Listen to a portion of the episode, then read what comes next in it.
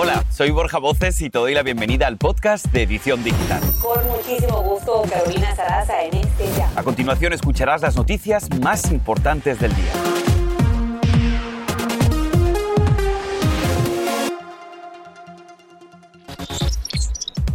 A nueve días de acción de gracias, los contagios y hospitalizaciones por COVID-19 han subido al menos 21 estados de la nación. Tenemos los detalles y además un experto nos dice qué podemos esperar. Y atención, se espera que los costos de la calefacción se disparen en el invierno y no solo eso, también el precio de la carne. Te diremos qué puedes hacer para que esto no afecte tanto el bolsillo. Y vendía flores y naranjas en la calle de Los Ángeles junto a su familia inmigrante y ahora un joven hispano vende sus obras virtuales por millones de dólares. Hoy, en el Día de los Emprendedores, te contamos su historia que se ha vuelto viral.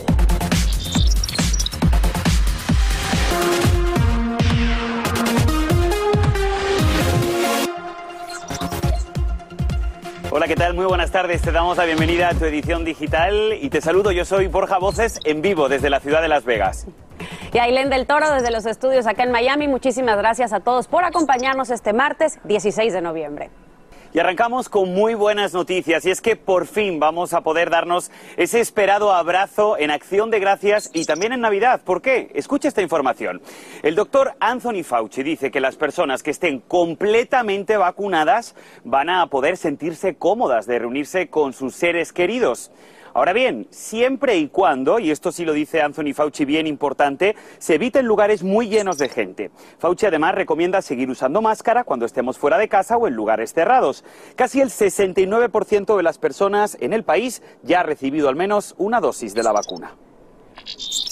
Y siguiendo con el tema de COVID, atención con este estudio publicado por la revista de la Asociación Médica de los Estados Unidos sobre el denominado COVID prolongado. ¿De qué se trata? Bueno, que el 50% de quienes sobreviven enfrentan problemas físicos como por ejemplo pérdida de peso, fatiga, fiebre o dolor, además de problemas psicológicos durante un periodo de seis meses o inclusive más. Casi el 20% experimenta movilidad reducida, el 30% ansiedad, el 25% problemas respiratorios y 25% más problemas para pensar o inclusive concentrarse. Bien, pues para hablar de todos estos temas nos vamos a conectar ahora con el doctor Joseph Barón. Él es el director médico y jefe de la Junta Ejecutiva del Hospital United Memorial Medical Center en Houston, Texas. Doctor Barón, muchísimas gracias por acompañarnos en la edición digital un día más. Bueno, aquí me surge una duda. Por un lado, el doctor Fauci dice que sí vamos a poder reunirnos con nuestras familias y sin embargo estamos reportando que ha habido un aumento de casos de COVID en 21 estados de la nación. Eh, ¿Cuál es la teoría en la que nos tenemos que aferrar, doctor? Mira, la teoría más eh, probable es que los casos están aumentando en aquellos que no están vacunados, aunque sí tenemos algunos pacientes que llegan con vacuna. Más del 95% de pacientes que yo estoy viendo que se están admitiendo al hospital son gente que no está vacunada. Tú acabas de mencionar que el 68% de la población ha recibido por lo menos una vacuna de, de, COVID, pero la realidad es que nada más el 56% de la población en general está vacunada con, con, el esquema completo de por lo menos dos vacunas. Entonces, sí vas a poder estar con otras gentes en, en, en, Día de Acción de Gracias, siempre y cuando los demás estén vacunados. Y en el país en general, casi la mitad no están completamente vacunados. Doctor, y por eso la importancia de incitar a la gente a que finalmente vaya y se coloque esta vacuna. Acabábamos de dar, doctor, la noticia de que según un estudio, el 50% de las personas que sobreviven al COVID, de hecho, experimentan problemas de salud física y psicológica durante seis meses o inclusive más después de su recuperación inicial. Me gustaría saber a qué se debe esto y sobre todo qué pueden hacer para recuperarse al 100%. Mira, lo, lo que puede hacer la gente, lo más fácil de hacer es eh, primero que nada, en el momento que empiezas a tener síntomas de COVID, ve a tu médico. La gente que tiene este síndrome de COVID prolongado son gente que no acudió al médico, no acudió con su profesional de la salud de una manera temprana. Eh, la otra cosa es que eh, si puedes parar este proceso de una manera activa, de una manera firme, estás tomando tus vitaminas, tus otras medicinas, eso te puede evitar que esto que esto aumente. Nosotros desarrollamos un protocolo que se llama el protocolo iRecover, que, que le damos a estos pacientes que tienen eh, este eh, eh, síndrome prolongado, pero para poder funcionar tienes que iniciarlo de una manera temprana. Y ese es el problema que yo veo. La gente me llega con dos o tres semanas de síntomas antes de empezar a, tener esta situación. Muchísimas gracias, doctor Josep Barón, por haberse conectado con nosotros aquí en la edición digital.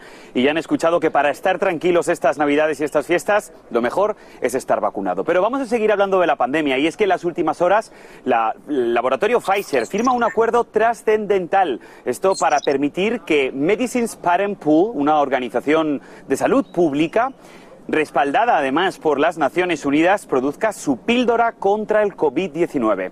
Con esta nueva estrategia se espera que el medicamento llegue a 95 países de ingresos bajos, es decir, el 53% de la población mundial.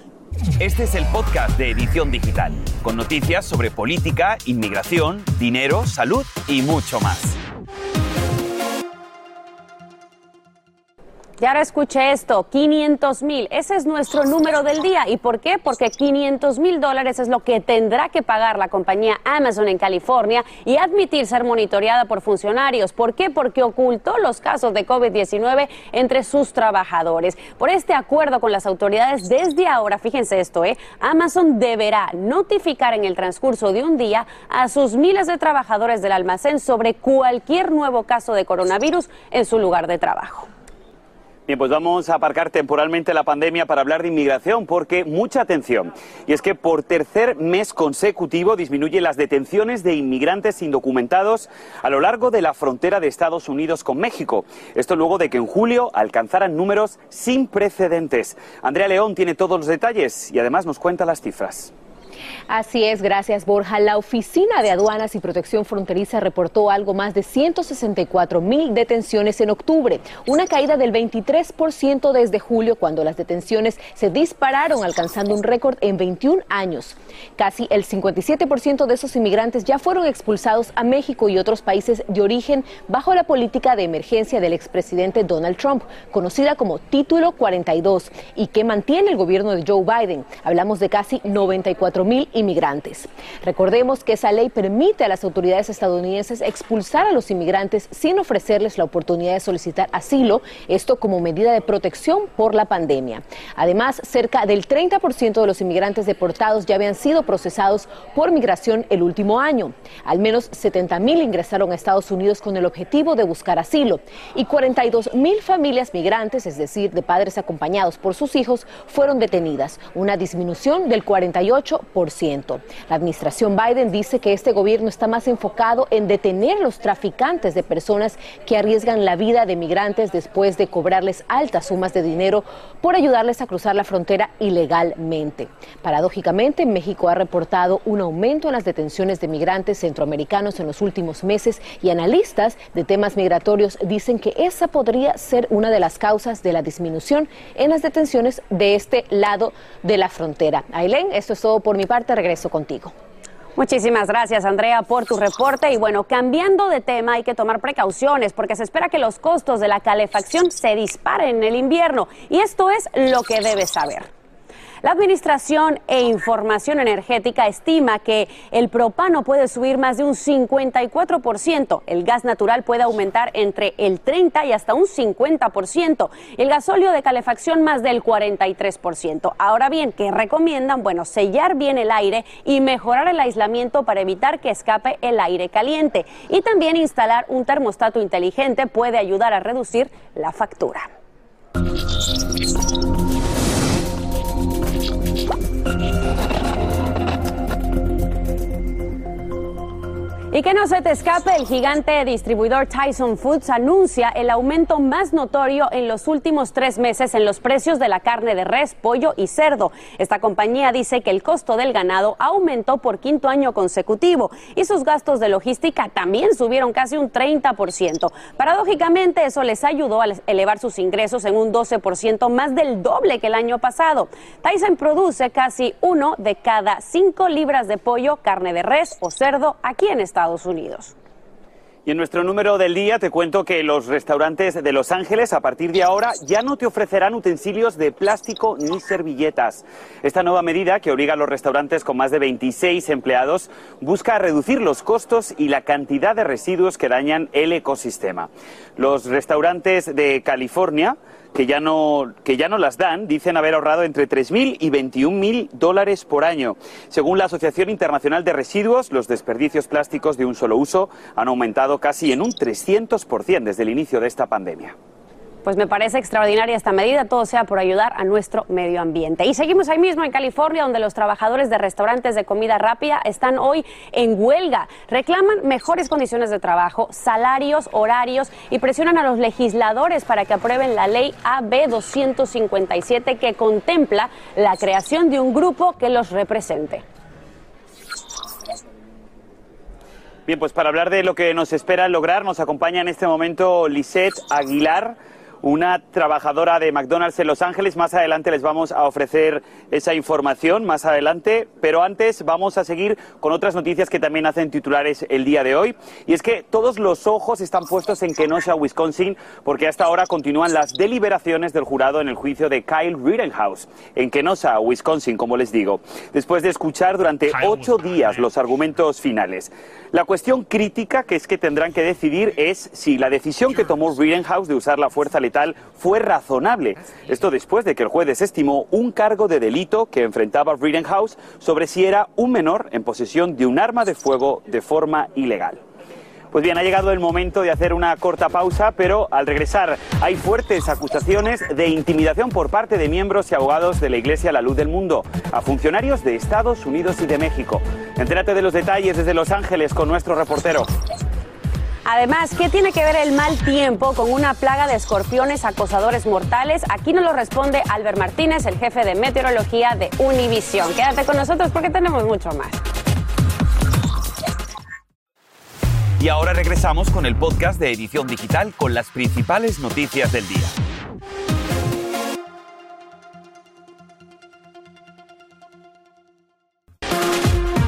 Bueno, como te comentábamos hace solo unos minutos, los trabajadores de restaurantes de comida rápida están en huelga hoy. Reclaman mejores condiciones de trabajo, salarios, horarios y presionan a los legisladores para que aprueben la ley AB 257 que contempla la creación de un grupo que los represente. Y bueno, precisamente para hablar de lo que esperan lograr, nos acompaña Lisette Aguilar, una trabajadora de McDonald's en Los Ángeles y líder de esta protesta. Muchísimas gracias, Lisette, por acompañarnos.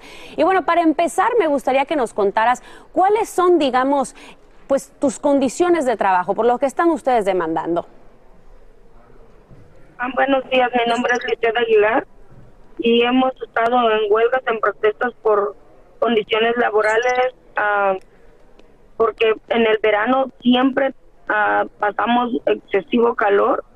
Hemos estado trabajando bajo olas casi de calor de 90 arriba de los 90 grados eh, y hemos sido víctimas de acoso laboral, acoso sexual, nos han nos quitan horas cuando pedimos uh, días uh, con anticipación, hemos sido víctimas de robo de salario, todas estas situaciones, por estas situaciones nos hemos ido en huelga varias ocasiones y hemos protestado por eh, todas estas situaciones que han pasado en los en, en todos los trabajos de las comidas rápidas en todas las corporaciones no solo yo han sido muchos trabajadores Sí, la verdad es que hemos visto como muchos trabajadores, como bien lo dices, están manifestando eh, precisamente para exigir mejores condiciones de trabajo. Lisset, muchísimas gracias por acompañarnos y créeme que estaremos siguiendo muy de cerca sobre qué pase con estas demandas que ustedes han implementado. En otros temas, miembros de la Iglesia a la Luz del Mundo y los abogados de su líder, Nazón Joaquín García, intimidaron a funcionarios de Estados Unidos y de México que investigan el caso. Así lo afirmaron funcionarios del Departamento de Justicia en una audiencia en una corte de Los Ángeles. Nos conectamos con nuestro reportero digital, Isaías Alvarado, para tener todos los detalles. Isaías, muchas gracias por acompañarnos. Según los fiscales de California, ¿cómo es que la Iglesia estaría acosando a quienes investigan a su líder? Hola, ¿qué tal? ¿Cómo están? Patricia Fusco, que es la ah, fiscal principal de este caso, dijo ayer que estaba muy preocupada porque miembros de la Iglesia de la Luz del Mundo estaban acosando no solo a testigos, sino también a los fiscales dentro y fuera de la Corte Superior de Los Ángeles. También dijo que los abogados de Nazón Joaquín García habían preparado un plan malicioso para entregar una, un citatorio hasta las puertas del departamento de la exfiscal Amanda Plisner. Lo tomaron como una manera de decir, sabemos dónde vives y vamos a seguirte hasta ese lugar. Fusco también dijo que los abogados revelaron los nombres de los investigadores de la Fiscalía General de la República de México, nombres que habían permanecido en el anonimato y son investigadores que están recolectando evidencias eh, para formular o, para eh, construir un caso criminal en México. Eh, la fiscal dijo que esto ponía en peligro serio a estos funcionarios mexicanos. Pues Isaías, muchísimas gracias por haberte conectado con nosotros. Sin duda vamos a seguir muy de cerca el desarrollo de esta noticia. Y ahora vamos a cambiar totalmente de información y pasamos con una noticia que parece sacada de una película de ciencia ficción. Escuche esto. Plagas de escorpiones que siembran el pánico. Bien, pues se trata de inundaciones repentinas y luego la aparición de plagas de miles de escorpiones de cuatro pulgadas llamados acosadores de la muerte. Y por cierto, ya picaron a más de 500 personas en Egipto. Vamos con Albert Martínez, nuestro jefe de meteorología para que nos explique un poquito más. Vamos a ver, Albert, cuéntanos. Pues eh, vamos a Egipto, Borja, y quiero que veáis dónde ha ocurrido esto. En el sur de Egipto, en Asuán. Allí, tan solo a lo largo del año, llega a caer 0.12 pulgadas. Ese es el promedio. Pues bien, en un día ha caído siete veces esa cantidad de agua, 0.7 pulgadas. Y me diréis, eso es poca agua, pero es que estamos hablando de Asuán, uno de los lugares más secos de todo el planeta. Por eso ha ocurrido lo que acabamos de ver, ese efecto con los escorpiones. Fijaros, acá tenemos un suelo desértico, dominado por esas arenas. Cuando llueve mucho en poco tiempo, y la gente de la Florida, por ejemplo, lo han vivido, ¿qué pasa? El suelo se satura. Los escorpiones viven debajo de la arena, allí tienen sus madrigueras. Pues con el agua inundando su hábitat natural, estos no han tenido nada más que poder salir a la superficie de aquí que hayan invadido los pueblos que hay alrededor de Asuán. Y esos pueden ser mortíferos, porque cuando el agua regresa a la normalidad, fijaros, pueden producirse esos eslaves de tierra que todavía pueden sacar a la luz muchos más escorpiones. Vamos a quitar estos de acá porque quiero mostraros la fotografía de uno de los más temidos del mundo, es el andro Tunus, matador de hombres, de su nombre griego, que en tan solo una hora, si recibimos su picada, en este caso podríamos perder la vida. Es uno de los más peligrosos junto a otro en Asia. Y por cierto, Borja, estás en desierto, en Nevada, allí también hay escorpiones, no tan letales como este, pero lo bueno es que no vas a tener lluvia en el pronóstico para que salgan a la superficie. Mira, Albert, mientras que no tenga escorpiones, que caiga todo el chaparrón del mundo. Muchísimas gracias por tu reporte. Bueno, vamos a hacer una corta pausa y es que familia, hoy es el Día del Emprendedor y aquí en la edición digital sin duda vas a conocer a un hispano muy exitoso. El paso de vender flores y frutas en Los Ángeles a vender sus obras virtuales, escuche bien, por miles de dólares. Súper interesante y por favor no se vayan a perder la visita inesperada que tuvieron en una tienda cuando este oso entró de sorpresa. Vamos, que yo me muero. Regresamos con más. Este es el podcast de Edición Digital, con noticias sobre política, inmigración, dinero, salud y mucho más.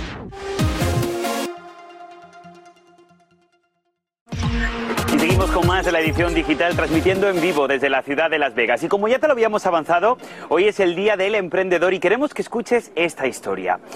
Jesús vendía flores y naranjas en las calles de Los Ángeles junto a su familia inmigrante y ahora ha pasado a vender sus obras virtuales, escuche bien, por miles de dólares. Los famosos NFT que se han vuelto tan populares. Y sí, Jesús Martínez convirtió sus sueños de dedicarse al diseño a vender su arte virtual en un negocio muy exitoso. ¿Y qué creen? Hoy lo tenemos aquí. Hola Jesús, qué gusto me da que nos acompañes, de verdad que muchísimas felicidades. Jesús, tú dices que no tenías dinero, que no tenías conexiones, por favor dinos, ¿cómo fue que lo lograste? Sí, bueno, como mis papás son inmigrantes aquí, vinieron de México, no teníamos nada de dinero, nada de conexiones.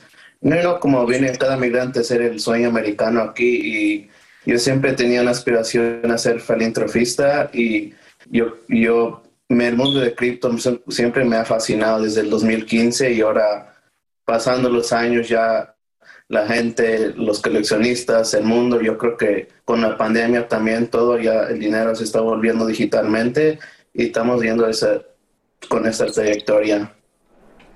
Jesús, me gustaría que nos contaras un poquito cómo describes tu arte para quienes no conocen el arte digital, estos famosos NFT. Cuéntanos. Bueno, esta arte es, es, única en el blockchain, es única, tiene su identidad propia y cada, cada arte que yo hago tiene identidad, nadie lo puede, como sea, es único, nadie lo puede copiar porque tiene su propio código en el blockchain, entonces por eso es, muy lujoso y muy valoroso porque por primera vez puedes hacer esto en internet y puede una persona agarrar puede ser arte, puede ser una fotografía, puede ser cualquier cosa, pero puede ser única que la persona lo puede, es el owner. Así es, Jesús, y vaya que se logra vender por una buena cantidad de dinero. Jesús, para finalizar, me gustaría que volviéramos con esto. Tú bien decías que vienes de una familia humilde. Me gustaría que nos contaras qué lecciones aprendiste de tus padres inmigrantes que vinieron de México y que ahora pues implementas precisamente aquí en este, en este negocio. Sí, bueno, siempre yo creo que es una buena, lo que yo aprendí es mi papá, mi papá y mi mamá siempre me enseñaron a ser una buena persona y siempre dar más que lo recibes y yo, yo estoy pensando todo el dinero, toda la fortuna que estoy haciendo con la criptomoneda, lo voy a, lo estoy haciendo, voy a hacer mi fundación, voy a, donar a ciertas este, organizaciones y también voy, yo quiero nomás ser, quiero tener el dinero para que hacer más cosas en el mundo mejor y yo creo que por eso nos trajo aquí Dios para hacer muchas cosas buenas y compartir con otros. Claro que sí, de verdad que todos estamos muy orgullosos de ti, eres un ejemplo para todos los jovencitos. Gracias por habernos acompañado. Un aplauso muy fuerte para Jesús, por supuesto, y gracias por haberse conectado con nosotros. Y vamos a cerrar con esto. ¿Por qué? Porque lo vi en redes. Tremendo susto se llevaron en una tienda 7-Eleven cerca del lago Tahoe, en California, ¿verdad, Aileen? Vaya que sí, Borja, en este video que se publicó en TikTok vemos como un oso abrió la puerta del local y entró a sus anchas, vamos, como cualquier cliente. El dispensador automático desinfectante de manos le echó un chorro para su sorpresa, pero vaya susto. Muchísimas gracias a todos por habernos acompañado. Así llegamos al final. Y así termina el episodio de hoy del podcast de Edición Digital. Síguenos en las redes sociales de Noticiero Univisión Edición Digital y déjanos tus comentarios. Como siempre, muchas gracias por escucharnos.